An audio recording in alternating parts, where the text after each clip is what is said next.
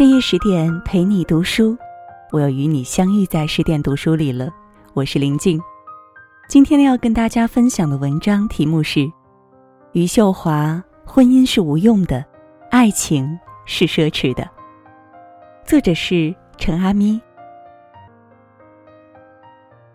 敢写出“穿越大半个中国去睡你”这样大胆的诗句的中国女诗人不多。目前为止，我只看过余秀华这一个。她出生在湖北钟祥，因为早产缺氧的原因，成了一名脑瘫患者。十九岁那年，由父母做主，给她招了个比自己大十三岁的上门女婿尹世平。尹世平常年在外打工，每逢过年才回一趟家。没有感情基础的婚姻，加上灵魂上的隔阂。造成了两人深似海的疏离。尹世平当然不过是个粗鄙的凡间男人，因为是男人，又因为是健全人，在妻子鱼的面前，多多少少就生出点高贵感。就像在纪录片里，他和工友坐在一起吃饭，谈起余秀华，尹世平的朋友模仿他颤颤巍巍的样子，哄笑说：“女人是猪，哄哄就好了。”尹世平乐呵呵的应：“是。”在余的纪录片中还提了一件往事：有一年，尹世平在金门打工，被工头拖欠了八百块的工钱，他拉着他去讨薪，他吆喝他去拦老板的车，因为他是残疾人，老板不敢撞。想来在他眼里，他的命不过八百块，是真的比不上一头猪，这真让人感到屈辱。雨当然是有怨的，碰上下雨天，他从来不接我。从前是泥巴路，他从来不去接你一次，去扶你一次。相反，如果你摔跤回来，他会笑话你。从这些小事情，我就觉得这个婚姻真的很伤人。刚刚新婚的时候，有一年过年，尹世平喝了酒，他在前面跑，他在后面追，他摔了跤，他站在远处开始笑。如果说每个女人最初都会怀有对婚姻的甜蜜幻想，而鱼对婚姻的美好期待。早就促于十九岁那一年。我在写诗，他看着我烦，我看他坐在那里，我也烦。他说：“从始至终，这个丈夫是一直站立在屋外的，婚姻于他不过是一个用了多年的马桶，因为残疾和贫穷的束缚，这一用就是二十年。”如果命运的轨迹一直这样运行，与尹世平的世界到底也只是相安无事、风平浪静。但是余秀华一夜之间火了，或者说是新经燎原。虽然学只上到高中，但是他一直以来爱看书、爱写诗。他学会了上网，开始在论坛上发表诗。七年的努力和热爱里，他开始渐渐在一小众人中被熟知。湖南文艺出版社出版了他第一本书《摇摇晃晃的人间》。直到二零一五年一月十六日爆发了，他的一首诗在网上被转发超过一百万次。其实，睡你和被你睡是差不多的，无非是两具肉体碰撞的力，无非是这力催开的花朵，无非是这花朵虚拟出的春天，让我们误以为生命被重新打开。大半个中国，什么都在发生。火山在喷，河流在哭，一些不被关心的政治犯和流民，一路在枪口的麋鹿和丹顶鹤。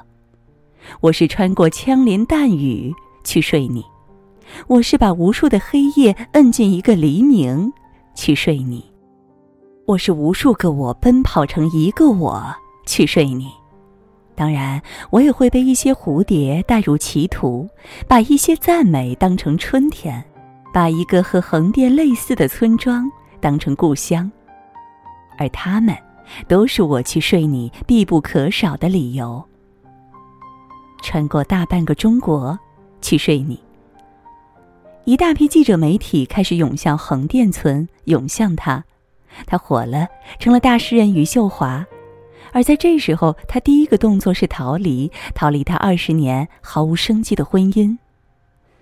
纪录片《摇摇晃晃的人间》的导演范简，在他生命的这个节点里，记录了他狂奔时的骄傲、快活、自信、笃定、冷酷和痛苦。他和尹世平摊牌，尹世平当然是不愿意的。他甚至觉得于有点莫名其妙。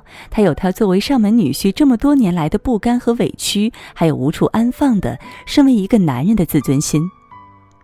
我做错了哪样事？你出名了就想甩掉我？他耍赖似的抗争，像一堵墙一样拒绝他的离婚要求。他以耍赖似的纠缠，像个泼妇一样咒骂他，要求他离婚。这时候是范简帮他出面，跑到金门去做说客。在他的帮助说服下，尹世平终于同意离婚，但要求是于必须赔偿他一套房子和一笔钱。咽不下一口气的他一直在拖延。后来于秀华等不及了，干脆一个电话下了最后通牒：这个月回来十五万，下个月十万。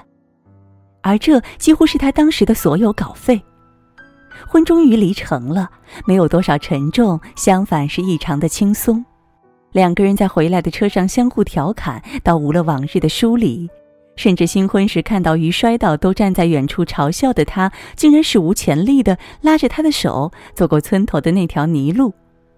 或者这是他们二十几年以来离得最近的一次距离。在采访中，我曾问过他，离婚是不是对你改变很大？他的回答是，并不大，但是对心境的改变很大。我就觉得，哎呀，一座大山搬走了，有这种感觉。跟这块大山还有一块搬走的，是他的家。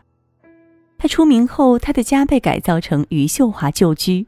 因为新农村建设，他的诗歌里描述的关于家门口的那些泥土路、那些稻子、稗子、荷花池塘，通通的消失了。那个浑身泥泞的丈夫，那段满是泥沼的婚姻，那条他下雨天摔过村口的泥土，那片寄托了他无数的心情和灵感的农田泥地。鱼的前半生都在这片泥地里打滚，它的脚下因为有与生俱来的残疾，就像下雨天你不得已脚底下沾满了湿泥，想跑但太重了，成了镣铐，只想一深一浅地踩在人生路上，每一步都走得艰难和蹒跚。恰恰躯壳里藏着颗不甘死灭的灵魂，好比鞋底的泥巴里裹上了一颗种子，有一天就破壳而出了。你不得不承认，除了天赋和努力，那些无比艰涩的处境、艰苦的现实，以及对婚姻的怨恨，这些太过泥泞的现实，成了他极具张力的作品的灵感来源之一。他拖累了他，却也孕育他。余秀华的母亲曾经形容过余，他的心像榆木一样硬，因为在他被查出晚期癌症后，余不曾在他面前流过一滴眼泪。但于倔强地沉默着，他没有做过多的解释。后来他写了一首诗。他病了以后，我从来没在他面前哭过。他说我的心肠比榆木还硬。我笑。几颗野草莓在这黄昏里亮得很，像我在这几个夜里吐出的血块。我从来不相信他会这样死去，因为到现在他的腰身比我粗，他的乳房比我大。和母亲散步节选。毋庸置疑，他爱他的母亲，即便这个女人一手操持了他的婚姻，让他懵懵懂懂间就成了婚姻的囚徒。他不原谅这种行为，但对他的爱从始至终是真真切切的。人有时候就是这样复杂，你要允许很多特质、很多种情感交织在一起。就像他在爱情上，虽然恐惧亲密接触，对婚姻绝望，对异性佯装轻佻，但他渴望爱情的心从始至终也是真真切切的。他总是在面对各种场合、各种媒体时，不加掩饰的大谈情和欲，调戏现场的男人、女人。五月五日，他在十点书店办了一场新书签售会，所以我们负责招待他。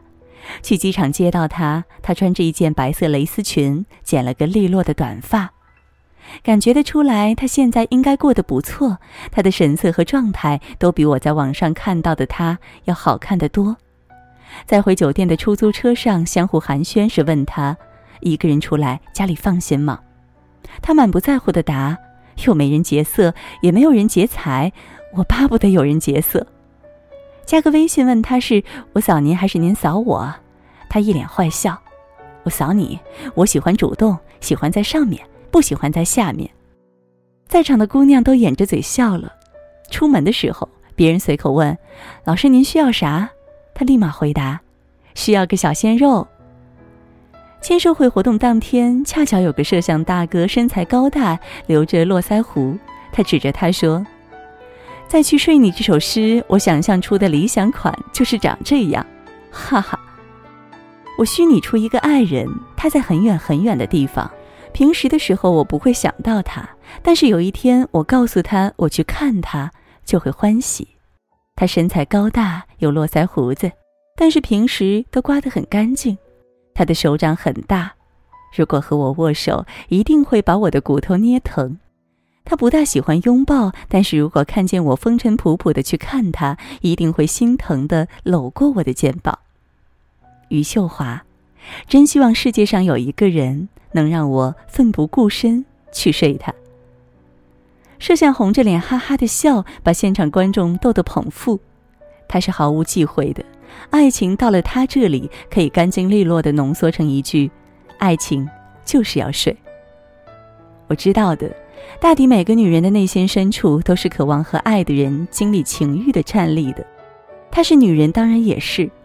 但他对爱情的急切和流氓，是真的只停留在口头和纸上。现实中，他不过是个情爱中小心翼翼又自卑的良民。他的初恋发生在二十七岁，那时候他常听广播，和一个电台主播通过电话联系上了。后来两个人约了见面。这段故事被他写成了自传体小说《且在人间》。故事里，主播阿卡见到他，带他去宾馆，想和他发生关系。剑拔弩张的时候，他下意识的逃跑了。后来，阿卡就开始慢慢的疏远他。但阿卡抽身了，他是真的陷进去了。近十年的时间里，他都活在自卑和爱欲的缠斗中。他也把它写进了诗里。在干净的院子里读你的诗歌，这人间情事，恍惚如突然飞过的麻雀。而光阴皎洁，我不适宜肝肠寸断。如果给你寄一本书，我不会寄给你诗歌，我要给你一本关于植物、关于庄稼的，告诉你稻子和稗子的区别，告诉你一颗稗子提心吊胆的春天。我爱你，节选。有一次，酒壮怂人胆，他跑到电视台去找他，还惊动了幺幺零。他对他是避之不及的。采访中提到这段初恋，他说他的初恋早就把他拉黑了，不过很感谢他没有找他打官司，这让他快活，却又让他失落。为什么你会失望呢？余秀华说，他肯定不会想和我发生任何联系，有的时候他怕我，他可能受不了，是这样的。他又补充道，我后来也发现他是个渣男，也长得不好看，也没有气质，也没有才华，但是我就觉得喜欢。后来发现他是渣男的时候，超乎他不爱你的绝望。这几年，随着自己离婚了，也有了名气，有很多的男人多多少少会想接近他。他有时候也看心情决定谈不谈恋爱。当我向他求证时，是否有一次表白失败难过到吐血，他矢口否认。吐血就夸张了，一个人崩溃倒是常有的事儿。他说他前阵子喜欢上一个人，于是找北京的一个很牛的大师算了个命。大师说，他这两年桃花运很多，但都是烂桃花，没有婚姻。对于这，他是坦然接受的。我觉得挺好，挺自由的。其实我也是不想结婚的。我真的很希望世界上有一个人能让我奋不顾身的去睡他。但他也在自己的一篇文章中白纸黑字的这样写道：“他当然是个顶聪明的人，虽然常常说说不清楚，但有些事其实心里很透亮。”尤其是对走红带来的巨大名声，他时刻保持清醒。在讨论自己为什么走红时，他觉得有天赋和命运的成分存在，半开玩笑地说：“我红是因为我善良。”他信命的，但是补充说，命运并非是不可改变的，所以信念里坚持每个人都来到这个世上都要去努力，这样在上天开小差的时候，你就可以抓住空档钻出头。他也笃定，上天愿意去眷顾那些善良的人。走红后不久，余秀华就当选钟祥市作协副主席。我问起这件事时，他哈哈大笑，只是虚名又没有待遇。不过刚开始出门办事，在公交车上常常被打招呼：“余主席出门办事呀。”他觉得有种莫名的满足感。他现在也会在各种社交媒体上活跃，偶尔会发发个人的小作，侃侃对一些事件的看法，不可避免的也就常常招致一些网络喷子的谩骂。说到这些，他嗤之以鼻，吐槽道：“放眼望去，一群傻逼。”当被问到你有没有想过将来某一天，假设现在您所拥有的名气也好、赞誉也好、关注也好，突然间它消失了怎么办？他很直接的回答：“他本来就是慢慢消失的，一定会消失的呀。”你和他聊天会赞叹他的机敏和真实，他是从不介意去展示自己真实的状态的。聊到高兴了，他能自己把自己逗乐了，旁若无人的哈哈大笑。他接纳了自我。人过不惑，历经坎坷，倒也有异于常人的豁达。他也是极度敏感和浪漫的人，不然也写不出那样的诗作。他痛恨人世间残忍的部分，但也愈加衬托出他对美好的渴望和对生命的热爱。他有一副被躯壳限制住的灵魂，他是以旁观的视角，保持着自我世界的清醒。这样活着的姿态，倒有点济公的味道了。好了，更多的美文也请你继续关注十点读书，也欢迎你把我们推荐给你的朋友和家人，一起在阅读里成为更好的自己。也祝你每晚好梦，晚安。故事开始以前，最初的那些春天，阳光洒在杨树上，风吹来闪银光，街道平静而温暖，钟走得。好慢？那时我还不是人生只为的年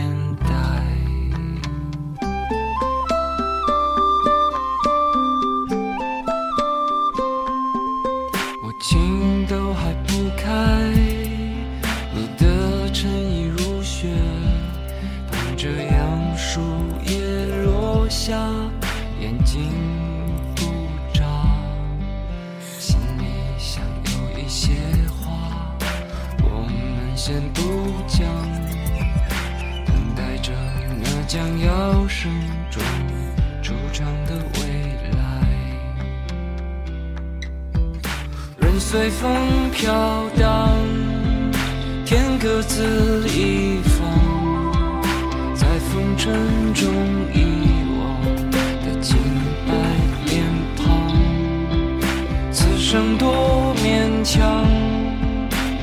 深越重阳，轻描时光